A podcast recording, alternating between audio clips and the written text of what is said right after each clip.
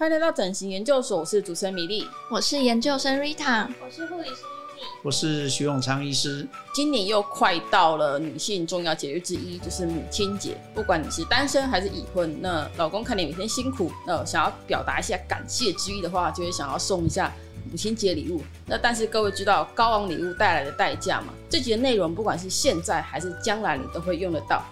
那我们今天要跟各位讨论的主题是：爱他就不要整他。通常说要保护双方权利，就是这边指的是你如果送到不适合对方体质的美意产品，夫妻吵架的几率就会提高吼。那为什么说是二诊呢？因为没跟你说打进去的是什么，你会知道。听众若是真的想送妈妈医美疗程，一定要多想、多问、多看，千万不要轻信广告冲动购买哦，以免购买不适当疗程，想表达孝心却让妈妈受苦就不好了。好，没有问题。那这边直接跟各位介绍如何避免踩到医美的地雷。我们整理出三个重点。那其实我们在前前面的节目也有讲过说，说徐医师要一直要跟观众注意的地方。那我们请瑞塔来说明一下。好，我们举例以你今天决定要在母亲节带妈妈去诊所注射肉毒杆菌为例子。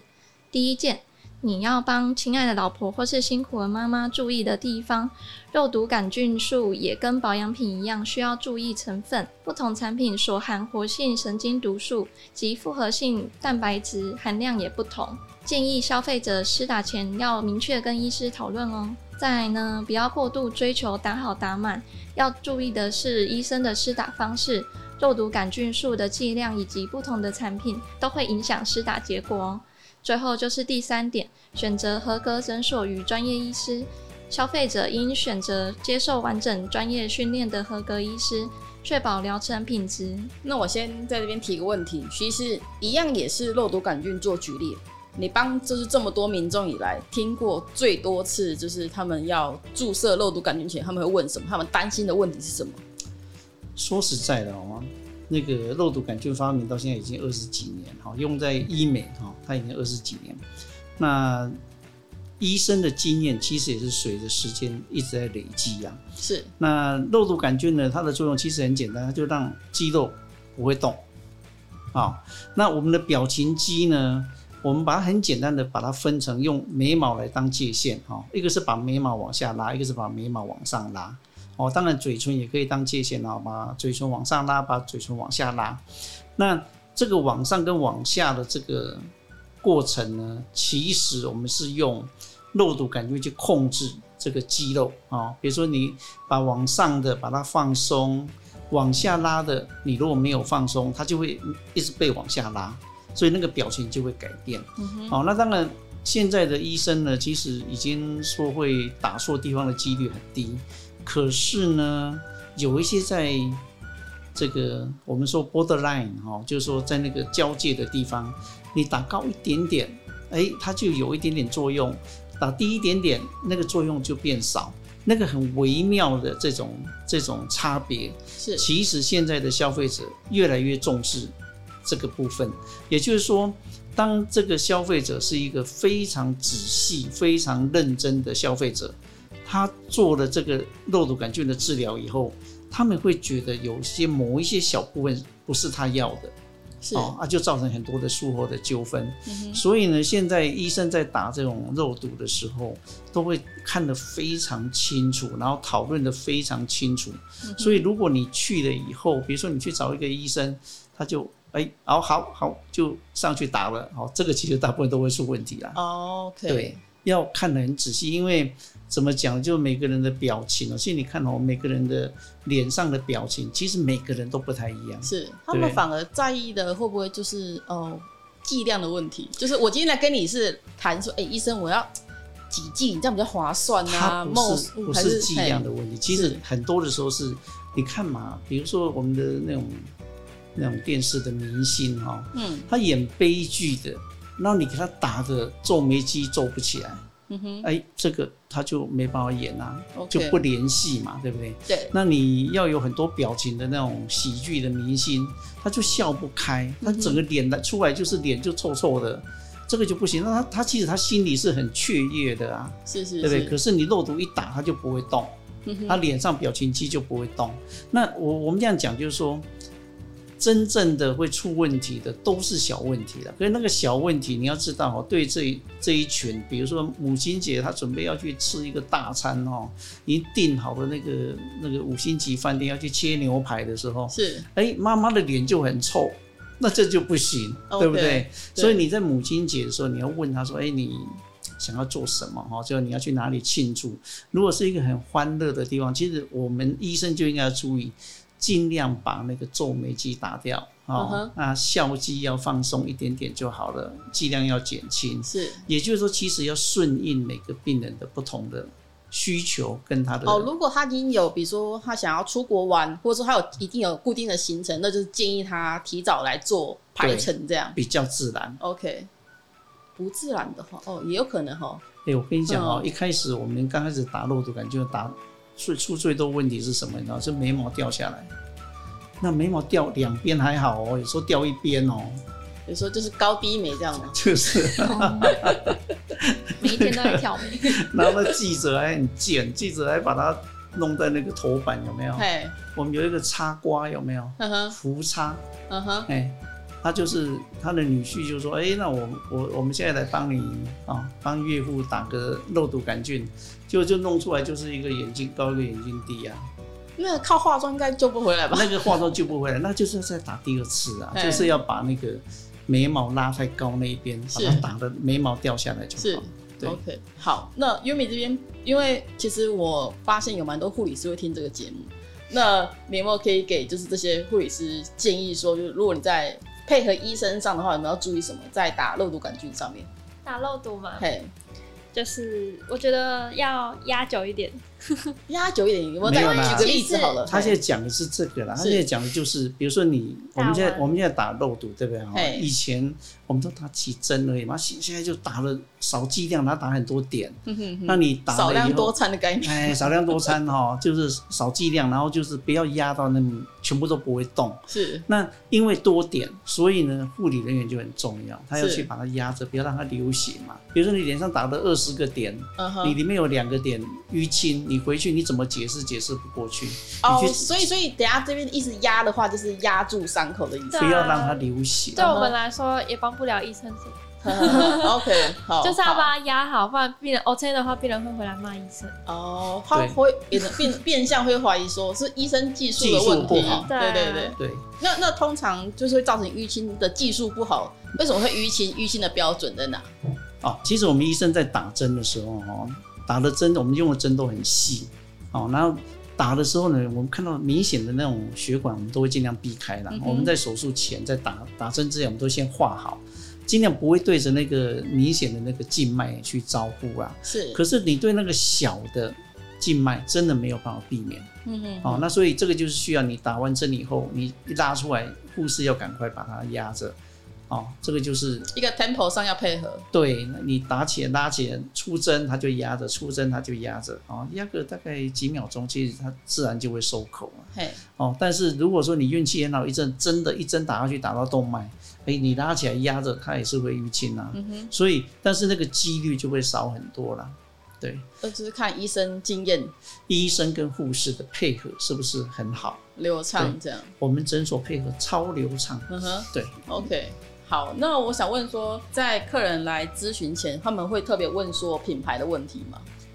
会，会，会。那我们都知道嘛，这个肉毒杆菌是美国哦，美国他们那个 Botox，他们是一、哦、一家独大吗？他是一个皮肤科医生哦，他们一开始他们发，嗯、呃，那个那个叫什么病啊？请观众回复前几集。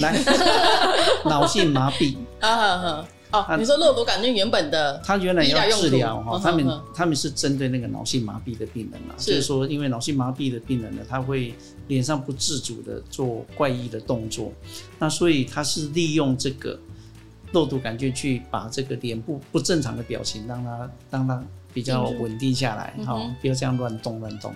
那后来就是有皮肤科医生说，哎，那我是不是可以针对那个皱纹，啊？那就慢慢发展到商业行为。嗯、那事实上，它进到台湾，在美国 FDA 一样哈，它进到医疗市场，它其实一开始进来是用脑性麻痹的治疗。是，那是合法进来的。那到后来被延伸到商业活动，说啊，去去除那个皱纹啊什么的，那个就是后来变成商业活动。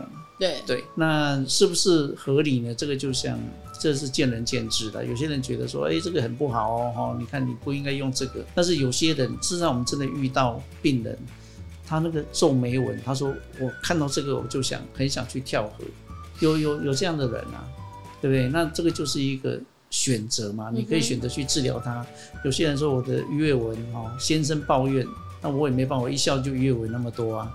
哎，你打肉毒它就会好，对不对？OK。当然也有一部分灰色地带的，听到邻居有去打，他也跑来打的那种也有，也蛮多的啊，对不对？嗯、就变成一个风气了。但是你要，你也不能说他对，也不能说他不对了。对，这就是现在医生就提供这个。这个我们叫 solution 哈，就是一个处理的方式嘛。嗯哼，对。好，那如果他应该是说客人来来咨询前的时候，然后比如说好，Yumi 跟他讲完之后，但是跟你他跟你说，可是我觉得小姐你你跟我介介绍这个东西啊，肉毒杆菌啊，我会不会打了之后会上瘾啊？那种客人会问上瘾这个问题，是指说他一定要每年都来打，还是说你你懂我意思？因为有些客人提到上瘾这个问题，那上瘾终究是是是因为。你要一直重复来打的问题，还是说你真的会上瘾这样？应该说，肉毒就是有一个期效性吧，嗯、它就是半年差不多就要打一次，是是是，所以上瘾的意思应该是看你在不在乎那个皱纹。有的人可能觉得打一次就不用再打一次。上瘾是说你不打一心来做干控。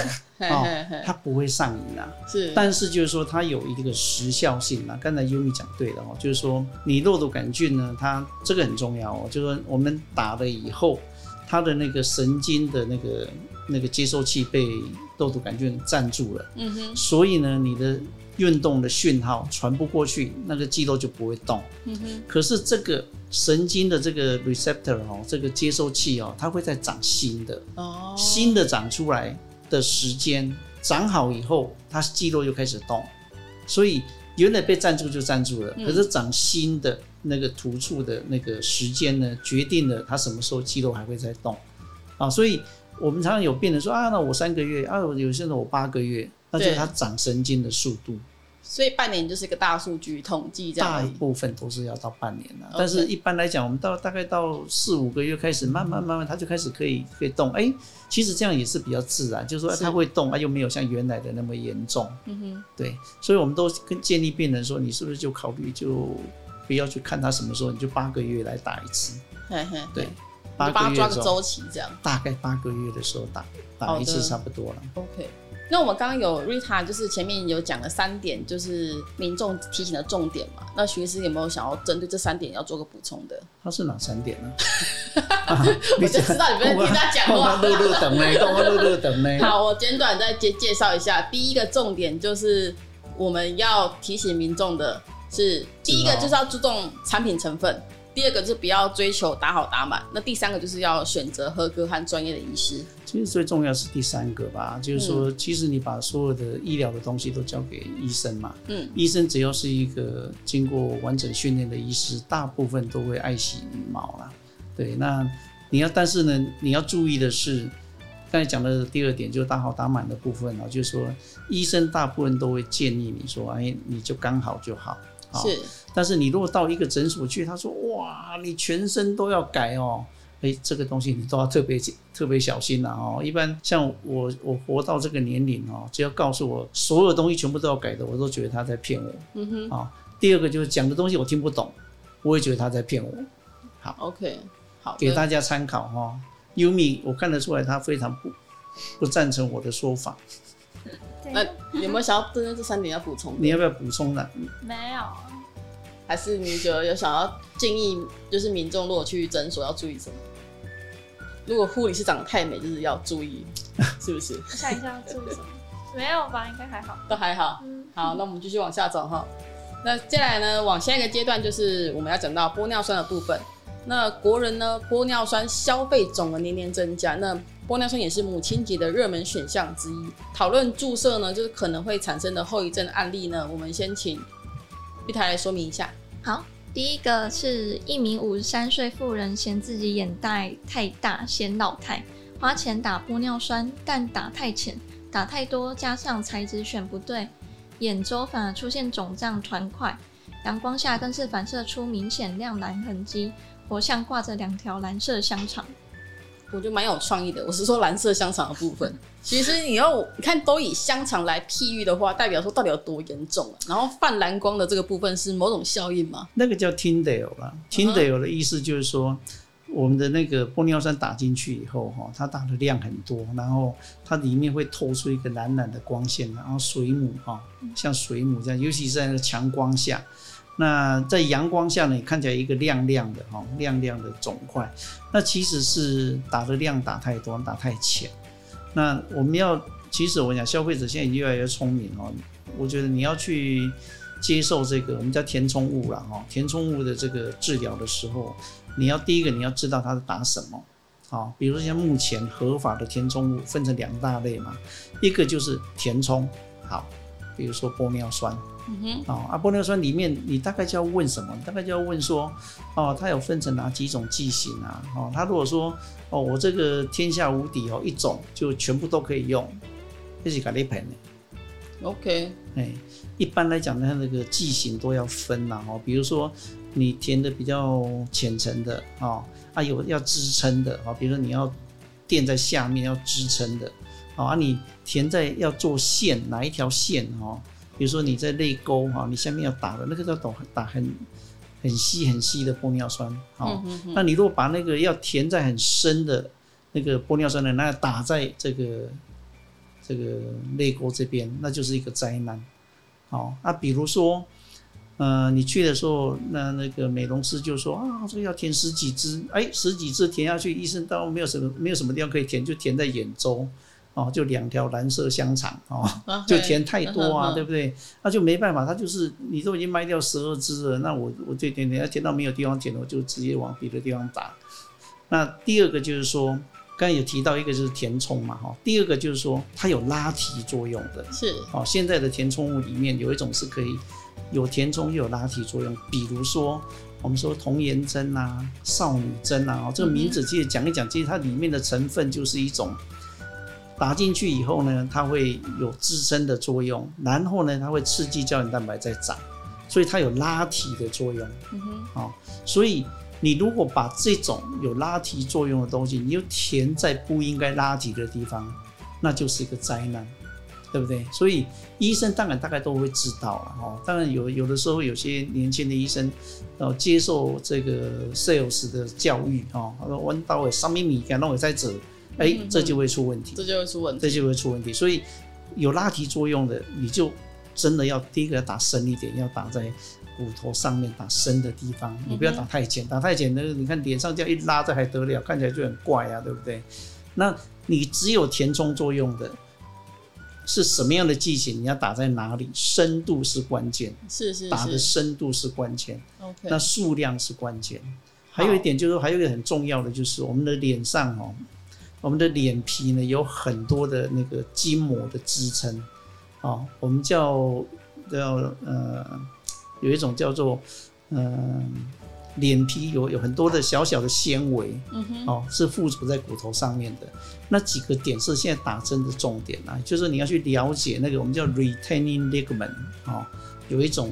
Ligament 哈，那个那个是一种，好像我们的脸皮啊，下面有柱子钉在那骨头上面。你说像钢钉，像钢钉啊，钉在那个骨那个那个建筑物上面那种固着的地方，那那个地方要特别去做支撑，它就能够把这个拉上来。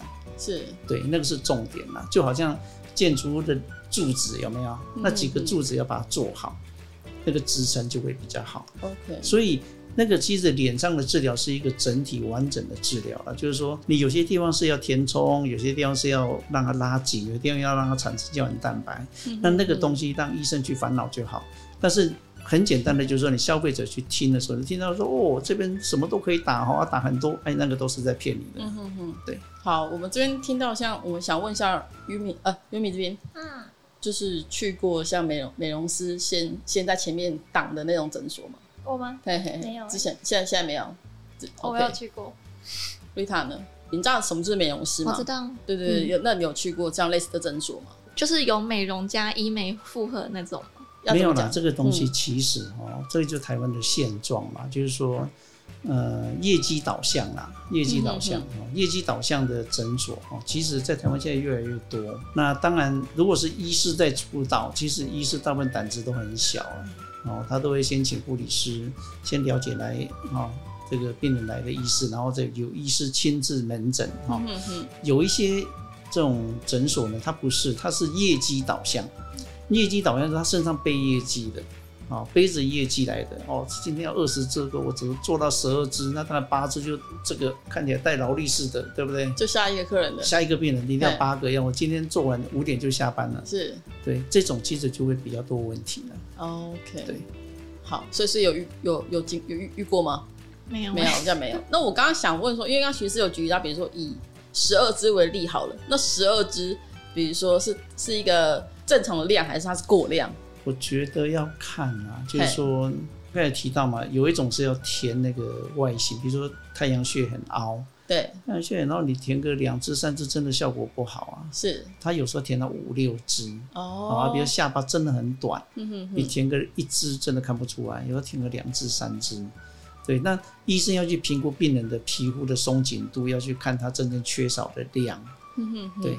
现在呢，其实我们整形外科医生，我们倾向用很少的剂量去做很大的效果啊，就是做重点式的哈，几个关键就是我刚才讲的 retained ligament 啊，嗯、这个筋膜，如果你抓到它的位置跟它的作用以后，就填在那个位置，其实它就像柱子一样，把那个整个楼房撑起来，那个效果是不错，上用的剂量也会比较少。你刚刚讲很像，就是我们在点穴，然后你要点到那个穴道，你有抓到关键的。你看你休假那么久，终于你看你头脑比较清楚了。你应该是，因为你刚刚讲的话，你就说好抓到重点，那那其实点到位比乱点重要。对啦，就是说有的时候有些人就会。哦，用灌的嘛，像灌气球这样子，所以灌气球那个其实就会有那种，比如说你看讲的 Tyndale effect 啊，对不对？它有时候做起来就很奇怪，那个脸就整个肿起来，这样不好看。是，其实一个好看的脸应该是它的活动，它的表情不要有影响，那个表情肌不要受到干扰，然后再来呢，就是它大出来的那个形状是很自然的，哦，该大的地方大起来。那最后一个就是你刚才讲到的哦，听的哦，就是说不要灌到那整个都是整个肿起来，那个都不好看。好，那我们进行下一个案例。好，再来是第二个案例，这名六十多岁的妇人为例，由于眼周部分代谢较慢，前后整整有两年时间，脸上都像挂着两条蓝色毛毛虫。难出门见人，只能靠镭射等热能疗法加速玻尿酸代谢。那这个案例的话，我有两个问题想要问徐医师哦。年龄高代谢会变慢，这个我可以理解。那但是时间有需要代谢到两年吗？一般哦，玻尿酸我们都说大概六到八个月就会代谢，但是事实上有一些位置，比如说你打的地方都在。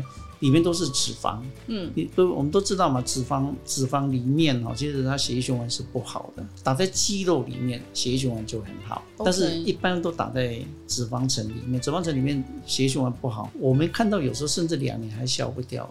是是是。哦，但是还好啦，我们以前有提过那个降解酶啊，嗯哼哼，对，降解酶一打两个小时它就消掉了。好，所以如果有这种问题的话，其实就找个医生打个降解酶。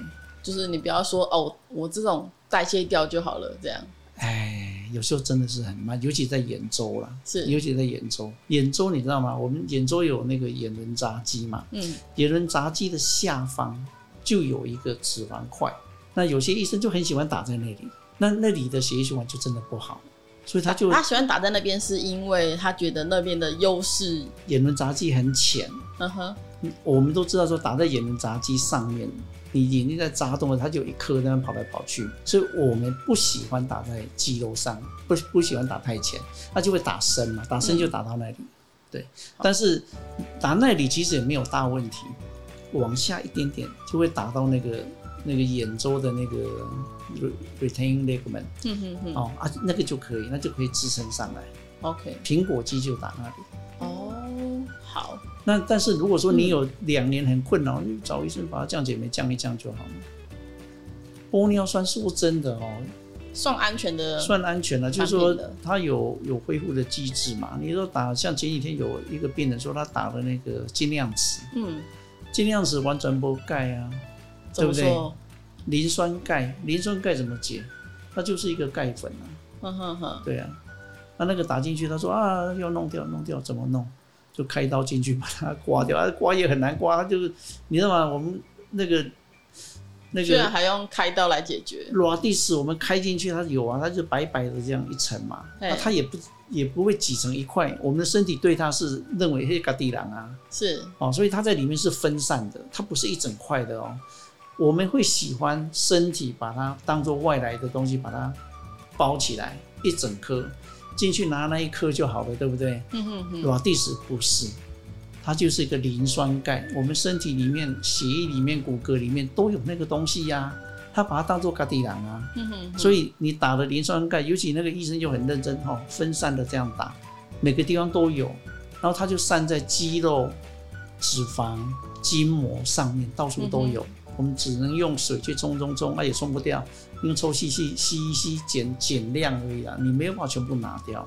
所以来讲，玻尿酸算是比较友善，这是我我个人的看法。好的，医生个人的见解。对，好，那因为我们这集就是主要要讲分享的是后遗症的部分，那我们想要请徐医师跟护理师这边可以帮我讨论一下，说你们有没有接触过？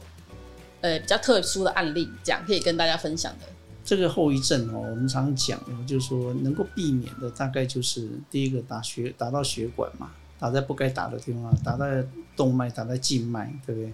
但是那个东西都可以让医生在治疗的过程里面，比如说你用钝针，然后用倒抽，每次要打的之前都要倒抽一下，然后再打，这个都可以减少。打到血管的几率啦，嗯，哦，那我个人碰到一个比较特别的，我个人碰到那个比较特别的案例是这样，就是说，我们都已经从头到尾都是，哎，真的很小心哈，也有倒抽，也有打，哈，慢慢打，慢慢推，都有。可是呢，那个病人打完以后，他就说，他的鼻子这边呢，就长了一颗一颗红红的、白白的东西出来。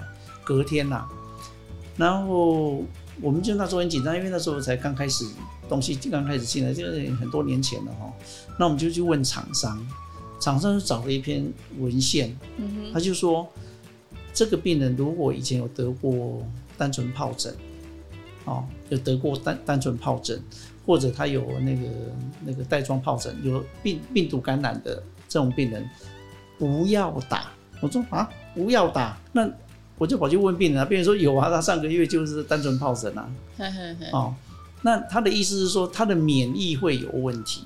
那你用这个玻尿酸的时候，就不要去打这种病人。我说他找给我看的时候，我看那个就是四十四条里面的第二十几条，藏在里面。就像那个保险的条文一样。哦，附加条款，底来的字很小，然后我们也从来不会去看，他来也没跟你讲，但是等到你有这个问题，发生了我再跟你说，他拿出来跟他说，哎、欸、有，哎、欸、我们这一条哦，我们有这一条哦，我去看哦，用放大镜看哦，真的哎、欸、有哎，好，后来我们的病人我们就知道说啊，那就真的你有单纯疱疹，有这种免疫问题的，你就暂时就少打了，是。哦。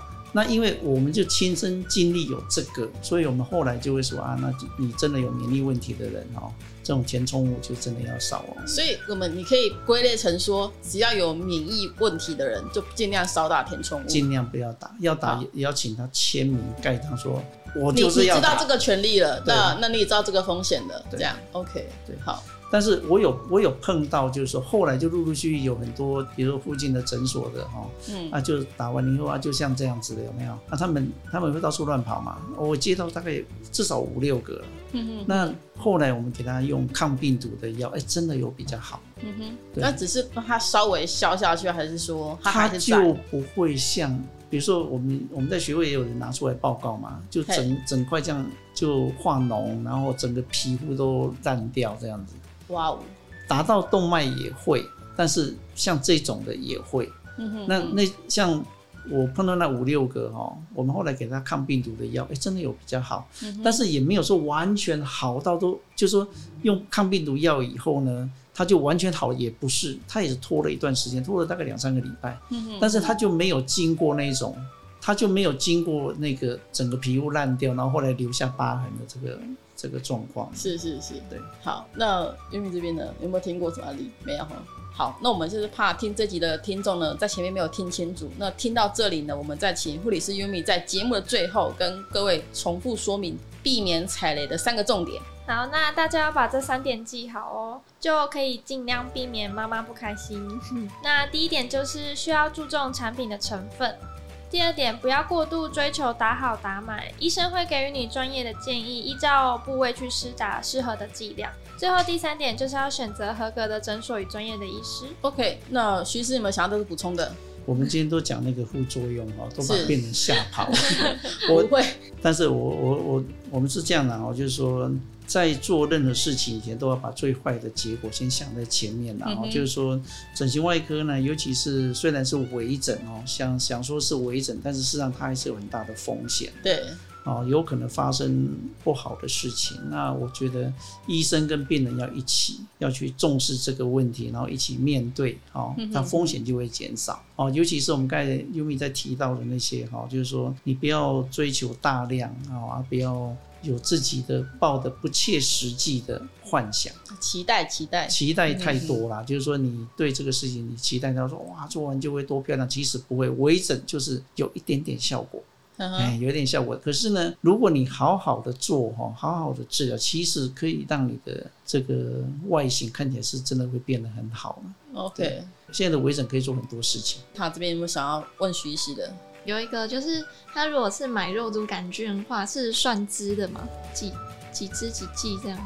我们一般都算剂量啊，量就是说我们算部位嘛，在我们诊所是算部位啊。嘿那也有也我们我也可以，就是老病人啊，就住在附近，然后就买一瓶，好，那我们就算打多少剂量。对，所以不用一次打完。呃，就可以，其实不是，就是那一瓶开了以后，你打多少剂量，帮你登记起来。好，我会帮你，比如说我们的一百一百一百 U 嘛，哈，那你今天打的五十 U，你下一次还可以再打五十 U，对，啊，多少钱？哦，就等于可以存放这样。可以存放，但是你存放那个不是你原来那一瓶，哦，你是跟别人共用，嗯嗯嗯，对，所以这个就是有点讨厌了，就是说我们会希望这个肉毒打开以后呢，不要放太久。哦，一般我们在神经外科，我们的那个看法是四十八到七十二小时是 OK 啦。嗯哼，哦，就是你要存放得宜的话，那但是有些身体不好，他搞不好一年才开一瓶哦，那就很麻烦。哇哦，这个是没有办法。那所以现在肉毒杆菌也有那种五十单位的，就一半单位的。就做越小莫数，其实对。医师比较有利吧？对啦，就是你不用开一瓶，然后在那边等半天呐。嗯哼，对。但是我们诊所还好，我们的病人就稳定稳定的。嗯嗯，对，OK。